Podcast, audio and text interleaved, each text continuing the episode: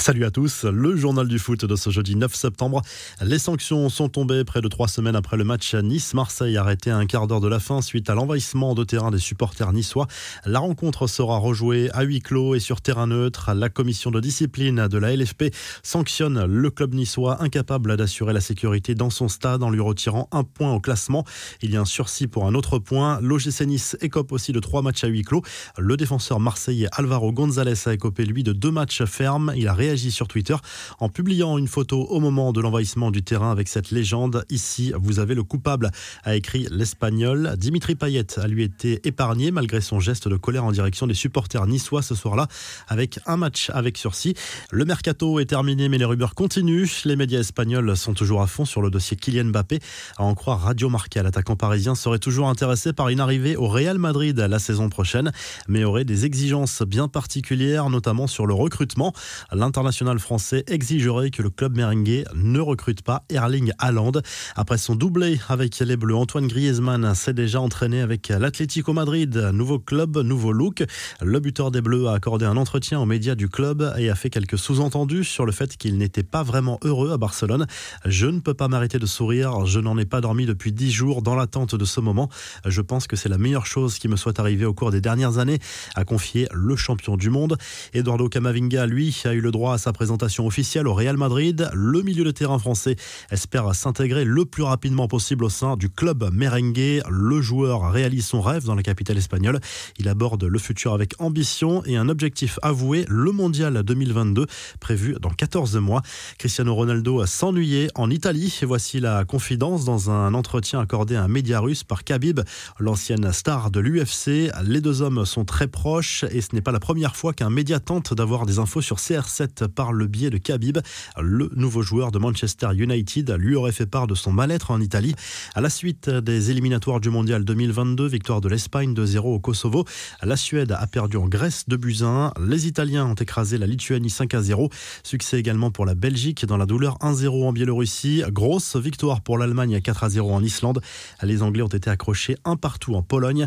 Image forte de cette soirée, ce geste de Robert Lewandowski, l'attaquant polonais, a montré le mot respect sur son maillot alors même que ses propres supporters étaient en train de siffler les Anglais qui venaient de poser un genou à terre, symbole de la lutte contre le racisme.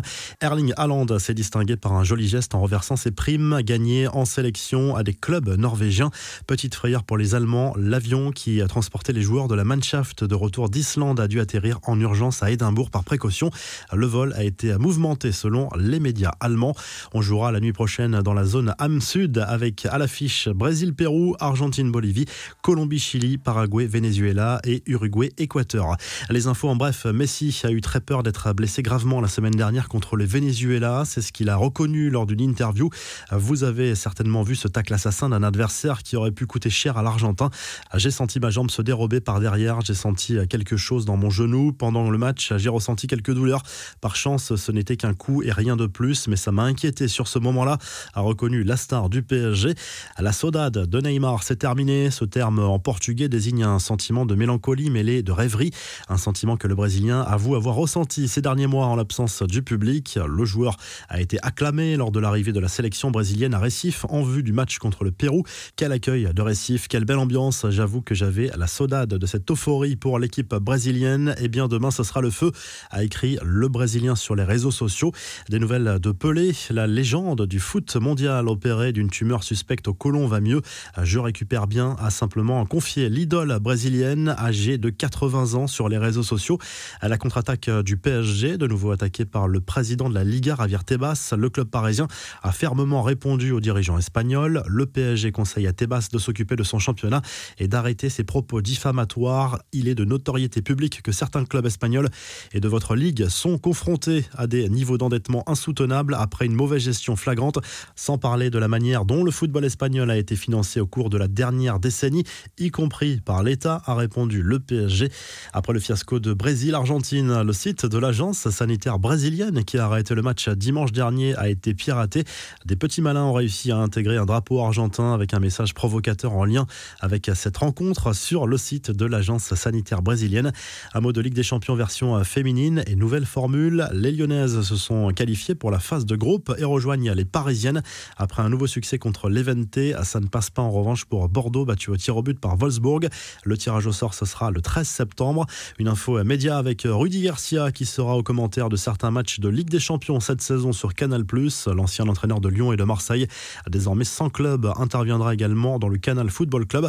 Enfin, le site spécialisé Footy Headlines a dévoilé les images de ce que pourrait être le troisième maillot du Paris Saint-Germain cette saison. Une tunique principalement noire avec une bande horizontale grise. Ce maillot Ford pourrait être porté lors de certains matchs de Ligue des Champions.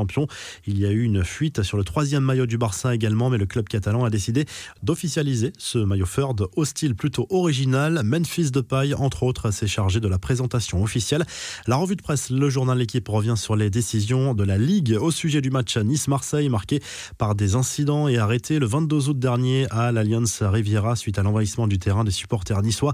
En Italie, le Corriere dello Sport revient sur le large succès 5 à 0 de la Squadra Azzurra contre la Lituanie lors des éliminatoires du Mondial 2022 et salue l'apport de la jeunesse qui apporte un peu de fraîcheur à cette équipe. Keane a inscrit un doublé, Raspadori a marqué également. Le quotidien sportif se penche par ailleurs sur le match Naples-Juve programmé samedi. En Espagne, le journal Sport salue le pas de géant effectué par la sélection espagnole vers le Mondial 2022. Vainqueur au Kosovo, les joueurs de Luis Enrique sont en tête de leur groupe avec 4 points d'avance sur les Suédois, battus en Grèce, mais la Suède a deux matchs en moins dans ce groupe. Très belle journée et à très vite pour un nouveau journal foot.